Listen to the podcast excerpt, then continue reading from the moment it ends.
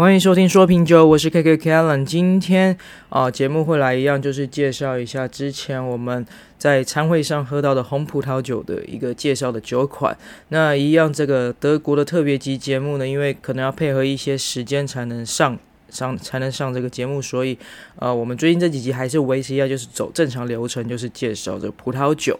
那今天要来介绍的这一支是二零一三年份的伊纳科莱佛斯科陈酿红葡萄酒，Inaco Riserra Floisco Lilligrave DOC。好，那这个产区是意大利东北角的 Friuli Venezia Giulia，意大利的佛留里威尼斯朱利亚大区，酒庄是雷蒙蒂，雷蒙蒂。好，这个我们在第十六集有介绍过。好，那一样就是我刚刚在念那一串意大利文的时候，最后是一个 DOC 的收尾，它这个就是意大利的等级嘛。好，那其实意大利的葡萄酒分级制度，它会跟法国的 AOC 体系相似。好，那这个等级从高到低分别是这个 DOCG、DOC、IGT、VDT。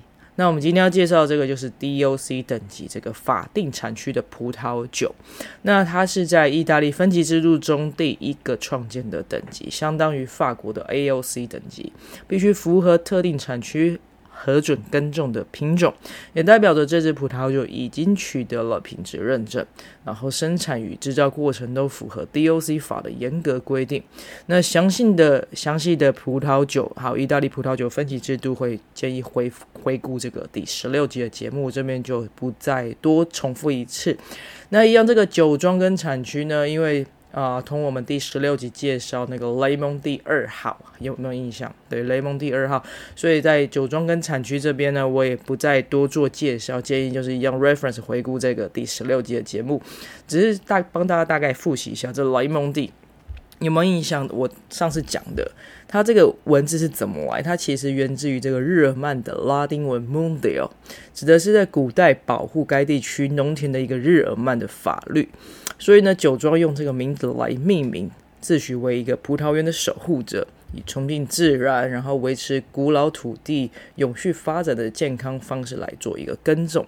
所以觉得这个名字还蛮特别的，所以在这边节目上面特别再啊拿出来再说一次。那我们今天来介绍这个葡萄品种是一个呃我呃我第一次遇到一个品种啦，这个 f l e s c o。那完整的名称是这个红梗莱佛斯科。Floisco del Penduoco Rosso。OK，那这个意大利文哈，那它主要是在种，主要是在意大利的佛罗里威尼斯朱利亚跟这个 Veneto 威尼托这两个地区种植。那最明显的特征是它的这个红色金。好，他刚刚讲的这个，我们刚刚讲的这个 Penduoco Rosso。它的意思指的就是红色金的意思。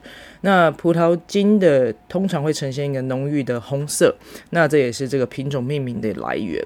那这个葡萄品种在酿造的红葡萄酒呢，通常会呈现一个深红色或是一个紫色的色调。那也取决于酿酒过程中的一个处理方式或是陈年的时间。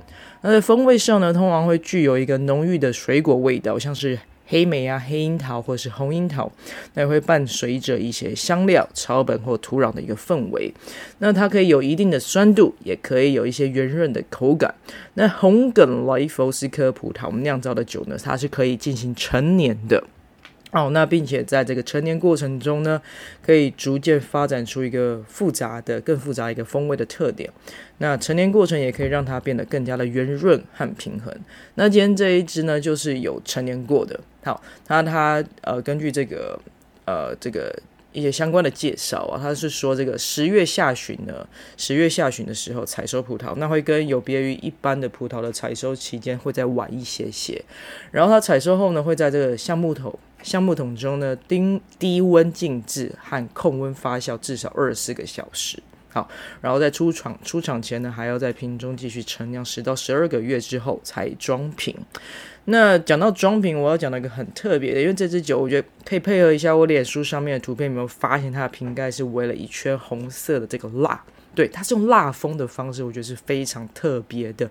好，可以看一下脸书的图片，是一个完整还没有开封过的红葡萄酒。好，那为什么会有这个蜡封方式呢？我大概查了一下，好，蜡封方式它主要它往往会针对具有这个陈年潜力的葡萄酒。那这个封胶呢，可以让葡萄酒更好的进行密封，会有效的避免内部酒液受到干扰，然后降低这个氧化的可能性，或是脱氧化的速度。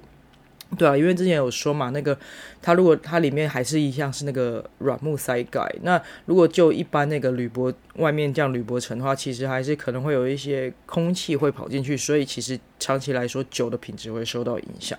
那他今天用这个蜡封，整个把它封的密闭式，然后里面一样塞软木塞盖，好，所以呃，你当它这个。应该会让它的这个酒的品质会保持更好，那所以呢，它也可以延长它的这个保质期，好，或者是这个封瓶者呢会期待葡萄酒可以保存的更久。那另外呢，这个蜡封的葡萄酒也会使这个造假的可能性更低。好，就不会有这个假酒的问题。然后重点还是在保持这个葡萄酒的一个新鲜的风味。那通常这个在开瓶这个蜡蜡封的葡萄酒的时候，会加热，加热让这个蜡封软化之后，软化之后，然后就走正常流程嘛，把里面的那个软木塞给取出来。那今天这一支酒呢，啊、呃，我们的朋友是带了两支了。那第一支的话是有那个餐厅的服务生帮我们服务，所以。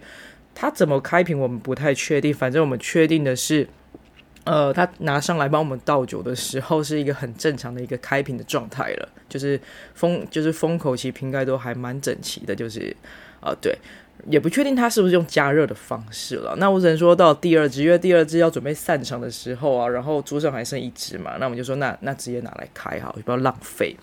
然后在开的时候呢，哇！大家就傻眼了，第一次碰到这个蜡封的这个包装，然后，然后我们就不知道怎么办，然后就看到桌上有那个餐刀，有没有？然后就大家拿着那个餐刀轮流在那边锯，啊，又不是很好锯，然后就这样锯锯锯，来回锯了很久，好不容易把这个蜡封上面的蜡封把它切了一圈，然后把它用开，然后一样就是正常流程，就是把这个软木塞给取出来。OK，所以蛮特别的啊，第一次遇到这样的开瓶方式，所以也大概查了一下为什么会有这个蜡封、蜡封的这个这个封口的方式。好，那讲一下平饮干香好了。这支我在平饮的时候，我后来是单饮了，单饮。然后那时候我们就是很辛苦的，就是后来把它好不容易开瓶了之后呢，然后是放在醒酒器，醒酒器里面大概醒了一个小时之后，然后。然后才开始饮用。那在色泽上呢，我就会呈现一个很漂亮的红宝石颜色。那在气味上面，我会闻到一点烟熏，好烟熏，然后跟它的那个黑莓的水果香气会蛮明显的。那在饮用上面呢，我会觉得会带有一些微微的甜味，然后还有呃，可以感受到一些那种奶油香气。我觉得这跟它有进过这个橡木桶，然后有陈年过桶，应该是相关的，会有这个比较明显的一个奶油香气。那酒体上来说，我觉得单宁偏高，好，然后酸度偏低，然后是整个那个酒体算是蛮饱满的。那尾韵呢，会残留着葡葡萄香气，算是一个完美的收尾。OK，好，那如果满分五分，我会给四点九分，因为我觉得啊，这个开瓶方式就很特别，因为蜡封，然后它又是这个意大利的 DOC 等级，然后价格也算还行。好，我觉得还 OK，所以我觉得在聚餐啊，或是一些呃稀松平常场合，在朋友上单饮的时候呢，你可以拿出来，然后又可以凸显自己其实很会选酒，所以我会觉得还不错，真的很厉害。好，那最后要强调一下，本人的评分仅供参考，禁止酒驾，未满十八岁禁止饮酒。今天的节目先到这边喽，拜拜。